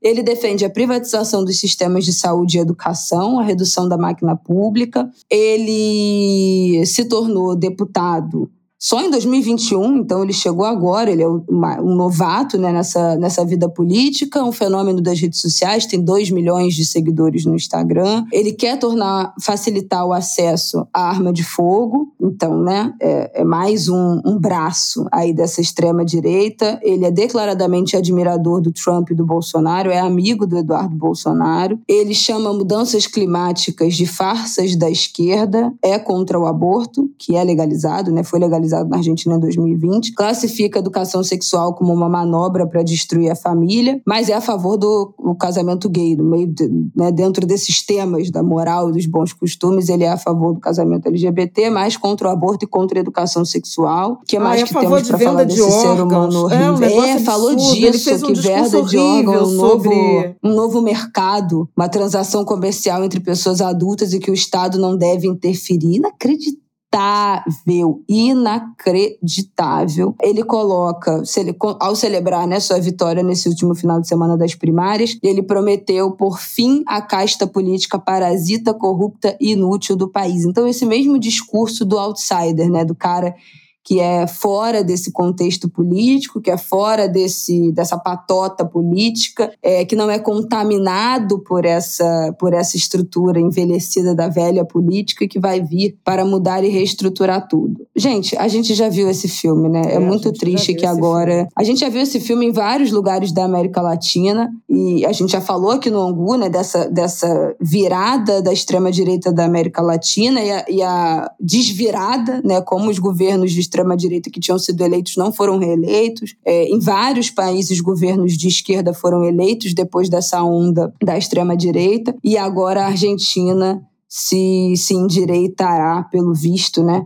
ainda mais com esse cidadão das trevas E aí eu queria te perguntar, Flavial, o que, que significa dolarizar a economia? A gente sabe que o peso argentino virou sei lá, gente, tá, a Argentina não sei nem explicar, pô, né, vive os seus piores momentos do mundo, da história, é uma inflação que não tem solução. O presidente argentino atualmente é o Macri ainda, pelo amor de Deus, eu não, já tô... é o Fernandes. Ah, Alberto é Fernandes, amicíssimo é, do Lula. O Macri já era direita. Exatamente, né? já, já não foi reeleito.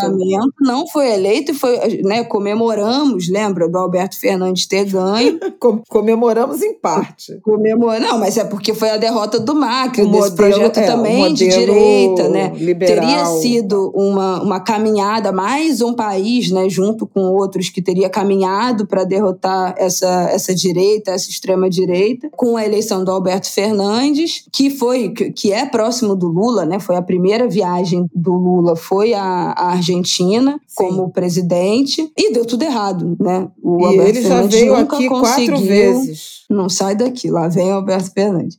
E ele não conseguiu resolver o buraco que a economia argentina se meteu numa inflação que é 180% ao mês, não é isso? Chegou assim a. Não, a... No, no, ano, né? Passou de 100% ano? ao ano. É. Ah, tá. Passou, Passou de 100%, de 100% ao, ano. ao, ano. Vamos ver. Agora... Não, nesse momento, né? Porque já teve. Realmente a, a Argentina teve um processo de hiperinflação, tal qual o Brasil, mas tem problemas estruturais muito graves e isso tem, de fato, impedido né, recuperação econômica. Tem muito, muito populismo, muita pouca, pouca ênfase em algum controle de, de gastos, de despesa. É uma situação muito complicada. A que a Deixa eu só dar um, o, o câmbio aqui. Nesse momento, o peso argentino, um real está valendo 70 pesos argentinos e um dólar está valendo, peraí, deixa eu ver aqui, um dólar está valendo 350 pesos argentinos. Então, para a gente ter uma é. noção. Mas esse aí é o câmbio oficial, o câmbio né? oficial, no, exatamente. No paralelo, que é o que efetivamente as pessoas têm algum acesso,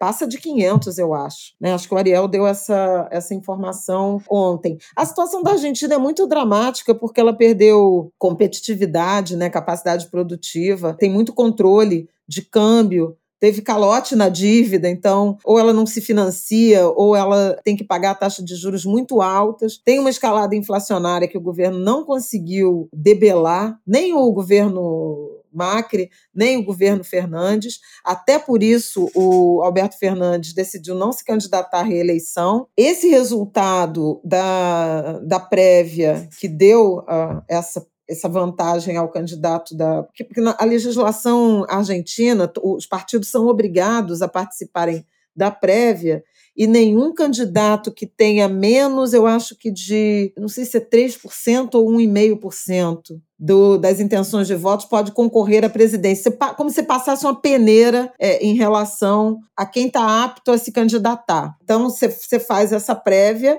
as pessoas dizem em quem elas estão tentadas a, a, a escolher, e é, a partir da proporção de votos obtidos nessa prévia, formaliza-se as eleições presidenciais. Então, assim, você tira os nanicos, né, efetivamente, e é, promove uma eleição com candidatos mais competitivos. A extrema-direita ter tirado o primeiro lugar assombrou um pouco, né? Sim. É, assombrou um pouco, não, assombrou bastante. Tanto a direita quanto a esquerda argentina, que a gente já viu é, esse filme. E as ideias econômicas do, do, do candidato, né? Do Missei, né? Mi, Milley. Milley. As ideias econômicas do Milley são de é, pôr fim ao Banco Central e a dolarizar. Dolarizar significaria ou você adotar a moeda americana como moeda oficial ou uma conversibilidade em que um dólar, uma, a conversibilidade entre a moeda local e a, e a moeda americana mas que tira to totalmente as ferramentas de você é, operar a sua economia. Porque se você precisa de dólar para validar suas uh, operações, a menos que você tenha uma relação muito intensa com os Estados Unidos ou uma credibilidade que te permita atrair dólares, você fica numa situação de total penúria. Por exemplo, o Panamá é assim. Né? É, é uma economia dolarizada. Mas o canal do Panamá é uma. que é basicamente a, a conexão do Panamá com o planeta, é uma negociação, é uma fonte né, de dívidas, de entradas de dólares permanentes uh, no, no país. Além disso, o Panamá também se tornou um paraíso fiscal que é, também atrai muitos dólares naquela, naquela linha. Não pergunto para que, que é e você não precisa me contar. E isso não é exatamente passível de ser feito num, num país como a Argentina. Né? O Equador dolarizou e nunca conseguiu já tem mais de 20 anos e nunca conseguiu aprumar a sua economia. Você perde, você perde a condição de impor taxa de juros. E olha que o Equador, eu estava lendo, ele tem 15% do PIB de remessas internacionais de migrantes. Então, gente que saiu, foi trabalhar nos Estados Unidos e manda dinheiro de volta. E isso vai azeitando a economia. Para a Argentina, é uma situação bastante difícil de ser viabilizada, a menos que ele acredite que ele implementa é, a dolarização e os argentinos que têm dólares em casa, porque a moeda não oficial da Argentina é o dólar, né? A Argentina tem um, uma proporção de bancarização mínima, né? As pessoas não confiam, porque já teve muito confisco lá. Sim. Se ele acredita que haveria uma onda de confiança e as pessoas depositariam seus dólares de modo que o Banco Central pudesse é, operar. É difícil acreditar que isso aconteceria. Né? Então, a Argentina precisaria ou tomar empréstimo para formar essa, essa reserva, ou vender muito para o exterior para atrair esses dólares não parece possível. E hoje teve uma mega desvalorização do, do peso, né, de 22%, esse congelamento aí do câmbio, justamente em razão dessas ideias, dessas ideias do candidato que chegou em primeiro lugar com o mercado financeiro apavorado, né? Quem não tem dólar quer comprar e quer sair, né? Por óbvio. Então, assim, essas soluções muito aparentemente fáceis para uhum. resolver problemas tão complexos, uhum. elas, de modo geral, é, dão com os burros na água. Uma expectativa é que, justamente a partir desse assombro, os candidatos do espectro político diferente. Frente ampla. É, uma frente ampla de frente forme, ampla. né? Na, na direção de proteger. Daqui a, a pouco tá o Fernandes com o Macri. Vai juntar todo, todo, mundo. mundo. É Lula, é Alckmin. É... é exatamente. É na direção de, de fazer esse enfrentamento, porque é efetivamente um canto da sereia. E o que ele falou sobre justiça social, sobre política social, é um assombro. Realmente é tipo um modelo justo veríssimo, que não sei se os angulhas têm, ideia, têm idade para lembrar do justo veríssimo, mas é, era um personagem de Chico Anísio, que era um político corrupto, que tinha horror a pobre e falava isso, né, verbalizava isso. Quero que pobre se exploda.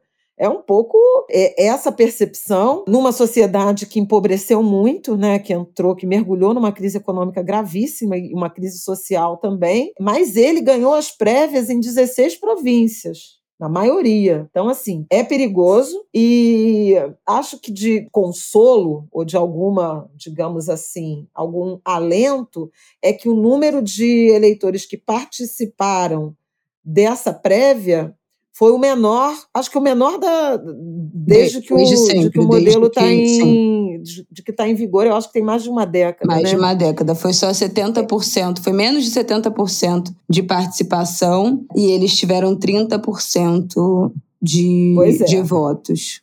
Mas isso é aquilo, você pode pensar com o copo meio cheio. Ah, pouca gente participou. E aí, como surgiu essa ameaça mais consolidada? No dia da eleição vai todo mundo participar, ou não, né? Ou as pessoas efetivamente abriram mão via abstenção e é, esse cara tem chances concretas porque esse campo da extrema direita ele consegue adesão muito leal. A gente pode falar disso com o Bolsonaro no Brasil, a gente pode falar disso com o Trump nos Estados Unidos, a gente pode falar disso com o Brexit, que o, o, o, plebiscito foi, foi vencido né, pela, pela, pelo Brexit, pela saída, né, pela escolha de sair uh, da, da, da União Europeia a partir de uma certa acomodação de quem era a favor, porque não achavam que ia perder, não foram votar e perderam. E agora até já se cogita, né?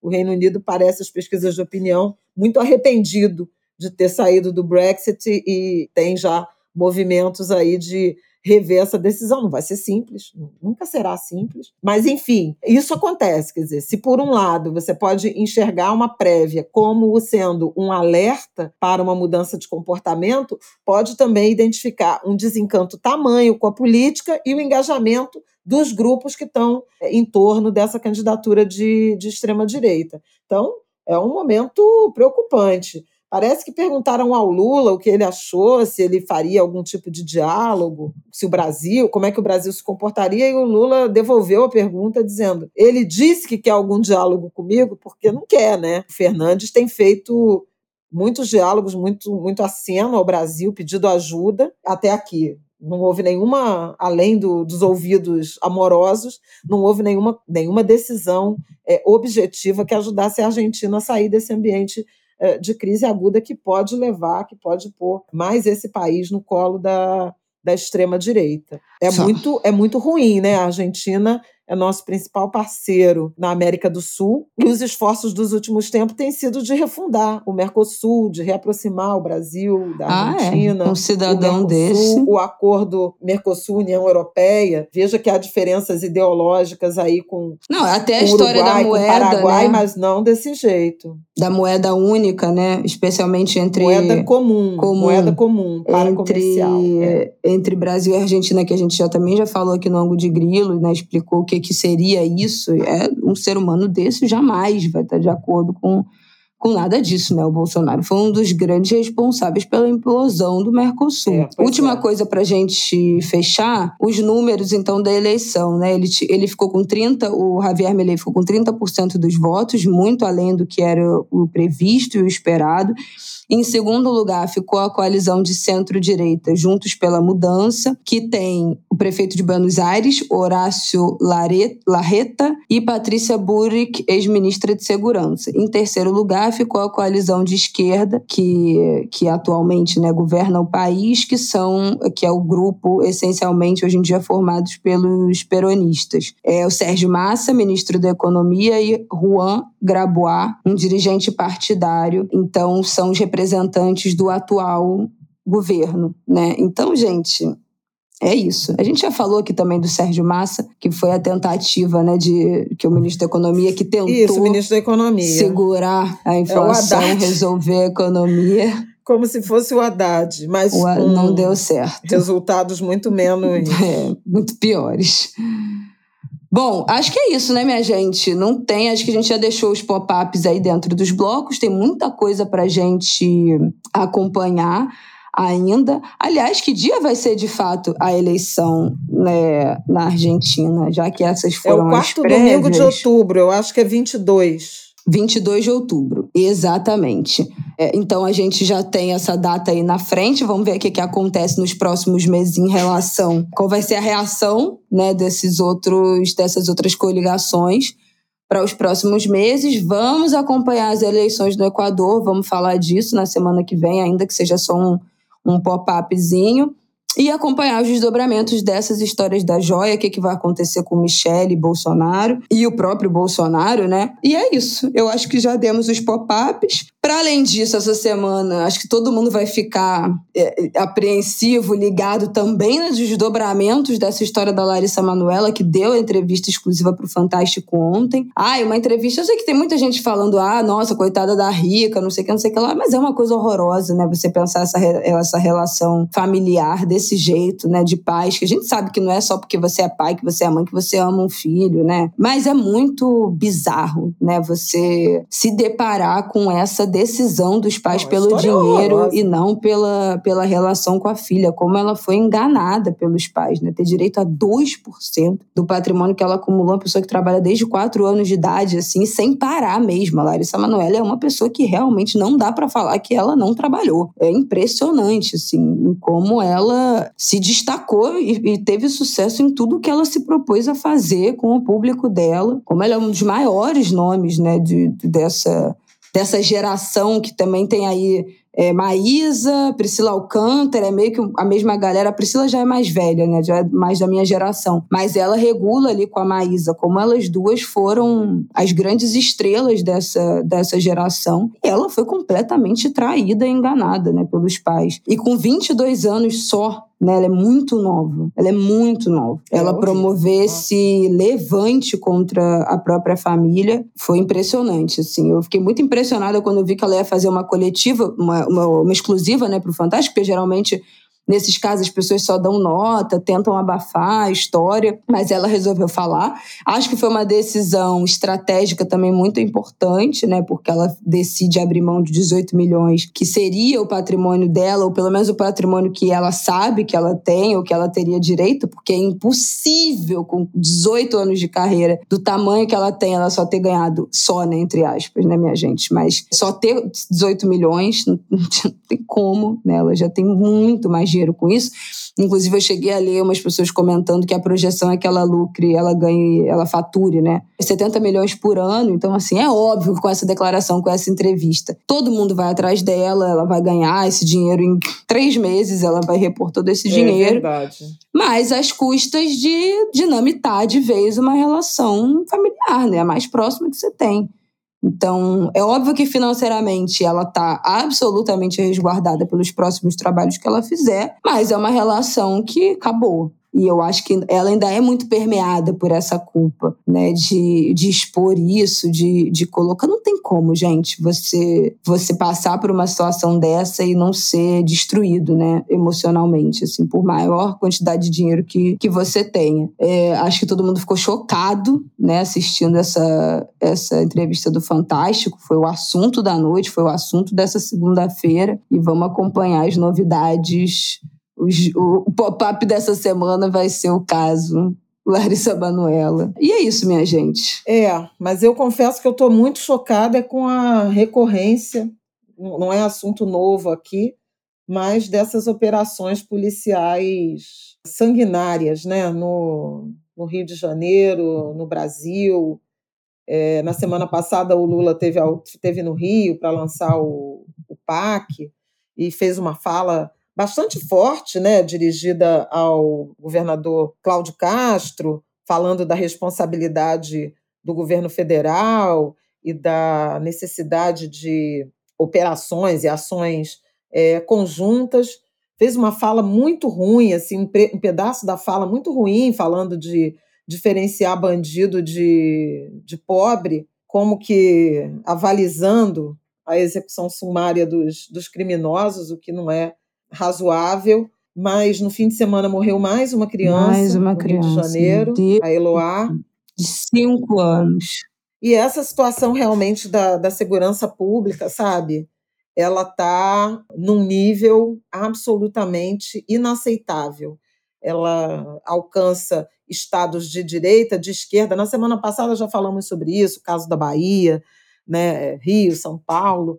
E, e é preciso algum tipo de medida que a sociedade se levante. O movimento negro está ah, organizando um dia de, de, luta, de manifestações no dia 24 de agosto, mas é, no caso da Eloá foi anunciado o afastamento do, do, comandante do batalhão da Ilha do Governador, mas assim é, é estarrecedor, sabe? O fogo cruzado estimou e calculou aqui no, no levantamento deles 16 crianças vítimas da violência armada no Rio de Janeiro, na região metropolitana, em 2023, sete morreram. Quer dizer, uma criança por mês, né? Se a gente considerar que a gente ainda está no início de agosto. Então, é, é, é de fato um, um mal-estar, né? uma situação insuportável ver o luto dessas mães, dessas famílias, ver que o modelo é esse, é esse modelo de confronto que quando não mata deixa sem escola, deixa sem atendimento à saúde. E na semana passada mencionamos aqui a gente o, falou isso, né? a pesquisa, né, que sairia do SESEC, né? Eu falei do movimentos, mas é do do SESEC, é, a pesquisa mostrando impacto na saúde na saúde física, na rede de atendimento à saúde, na saúde mental uh, dos profissionais de saúde. uh, dados muito impressionantes. Mais da metade da população das entrevistadas nas áreas conflagradas com episódios recorrentes de, de troca de tiros tem hipertensão, depressão, insônia prolongada, ansiedade, né? diagnósticos graves. Quase 60% dessas pessoas tiveram notícias de unidades de saúde fechadas em razão de confrontos à bala. No município do Rio de Janeiro, 445 episódios de unidades de saúde fechadas no ano de 2022 em razão desses episódios de violência. Quer dizer, então, quando você não, não morre, né, não deixa uma família enlutada, você deixa gente doente, gente sem é, atendimento de saúde, criança e adolescente sem escola e, portanto, com o futuro comprometido. Gente, não funcionou é preciso pensar em, outra, em outras alternativas, se convencer de que o, que o que se fez até aqui não deu certo e que só tem gente, cada vez mais gente morrendo. É, e não dá para não ouvir isso, né, não pensar nisso e não, e não achar que isso se enquadra e se configura exatamente como genocídio né? Porque é sempre o mesmo grupo, é sempre a mesma classe social, são sempre nos mesmos lugares, nos mesmos territórios, né? Quando é, diferentes técnicas de, de morte, seja a morte matada, seja a morte em vida, seja a precarização da saúde, que também vai resultar em morte, ou numa antecipa antecipação desse, dessa esperança de vida, né? Porque é isso, ou você morre de bala, né, de tiro, ou você morre porque você não teve uma assistência de saúde, você não conseguiu prestar sua ter, ter acesso à atenção básica à sua saúde, ou você morre porque você entrou num quadro profundo de depressão, porque você perdeu o seu melhor amigo, o seu parente, a sua filha, família, que são essas mortes que não são contabilizadas, né? Quantas são as notícias das mães que perdem seus filhos e acabam definhando, de morrem de tristeza, de tristeza, não tem outra, não tem outra coisa para dizer, né? Isso quando não desenvolvem outras doenças somáticas, psicossomáticas, autoimunes também em consequência desse nível de estresse absurdo, dessa depressão. A gente já falou aqui sobre suicídio, as taxas de suicídio entre pessoas negras são as maiores, né? Entre jovens também. Como é que você vive? Como é que você tem esperança de vida? Como é que você tem saúde mental se você está vendo seus colegas e seus amigos todos, né, sendo assassinados, sucumbindo a essa é, desassistência foto absoluta. terrível do Voz, aquela né? foto horrorosa aquela foto e eu não compartilho isso porque eu acho que gente, pelo amor de Deus, eu entendo o uso dessas imagens para chocar, mas a gente está falando de criança. São pessoas menores de idade. Qual é o limite dessa exposição? Da imagem de criança. A gente já falou isso aqui no ângulo de grilo. A, a privacidade o direito da imagem de menores de idade, crianças e adolescentes, é protegida pelo ECA. Como é que você perpetua a imagem dessas crianças nessa situação? Eu me recuso a compartilhar essas imagens, porque eu me recuso que que a gente grave o rosto dessas crianças, que a gente estigmatize, que a gente escreva em pedra e concretize que essas crianças só serão enxergadas quando elas estiverem chorando na frente de um caixão. Não dá para a gente achar normal o compartilhamento dessas imagens, ainda que seja com a intenção verdadeira de retratar essa tragédia, esse genocídio, ainda que o fotojornalismo seja as coisas mais importantes, as vertentes mais importantes da denúncia do jornalismo. Não é isso isso, mas é o que que essas imagens produzem. E, mas eu acho que é isso, assim, que concretiza no imaginário, no senso comum, no imaginário coletivo, de que o lugar de, dessas, dessas crianças, e crianças, 13 anos, criança, adolescente, criança, é chorando na beira de um caixão. Então, assim, não dá, eu não posso e aí eu falo isso, cada um tem o seu juízo de valor. Você acha que vale esse compartilhamento em nome do choque, de eventualmente acordar a sociedade? Faça aí o que você acha. Mas eu, Isabela Oliveira Reis, me recuso a gravar a imagem desses adolescentes desse jeito, que essa seja a única imagem que a gente é capaz de produzir de adolescentes negros de favela. É. Não é possível que a gente continue replicando. E é assim, e se a gente entrar no direito à imagem, à privacidade, não pode sabe assim? Não pode. Os pais dessas crianças autorizam, se a gente botar no pé da letra, teve autorização para divulgação dessa imagem dessas crianças, os pais autorizaram a distribuição dessas imagens. É menor de idade, não pode divulgar sem autorização. Então, tem questões muito complexas quando a gente fala dessas imagens, de forma dessa divulgação dessas imagens, tanto de, de, de dos, das questões burocráticas objetivas da, da, da preservação dessa, dessa imagem, dessa privacidade de menores de idade, quanto do que, que a gente cria de imaginário subjetivo, quando a única coisa que a gente tem a dizer, a única imagem que a gente tem a mostrar são as mesmas crianças, os mesmos é, os mesmos padrões de crianças e pais e, e, e, filhos chorando na beira de caixão. A mesma imagem de um pai carregando o caixão de uma filha de cinco anos. É uma tragédia, é uma tragédia, é uma tra... acabou, não tem mais o que fazer. Porque, assim, essas crianças que já morreram, acabou, não vai voltar mais. Uma criança de 5 anos, ela estava dentro de casa. A gente falou na semana passada isso, né? É. Dessa falácia do lugar errado na hora errada. É uma criança de 5 anos que estava dentro da própria casa. Não tem lugar errado, não tem hora errada. Então, assim, acabou, não tem mais. O que, sabe? Assim, não sei, não, eu não faço ideia. Não tem como ter esperança numa situação dessa. O que, que você faz numa situação dessa? Eu não sei. Eu não sei, sinceramente. Além de, de achar revoltante, desolador. Não, eu, eu, sinceramente, gente, eu não sei.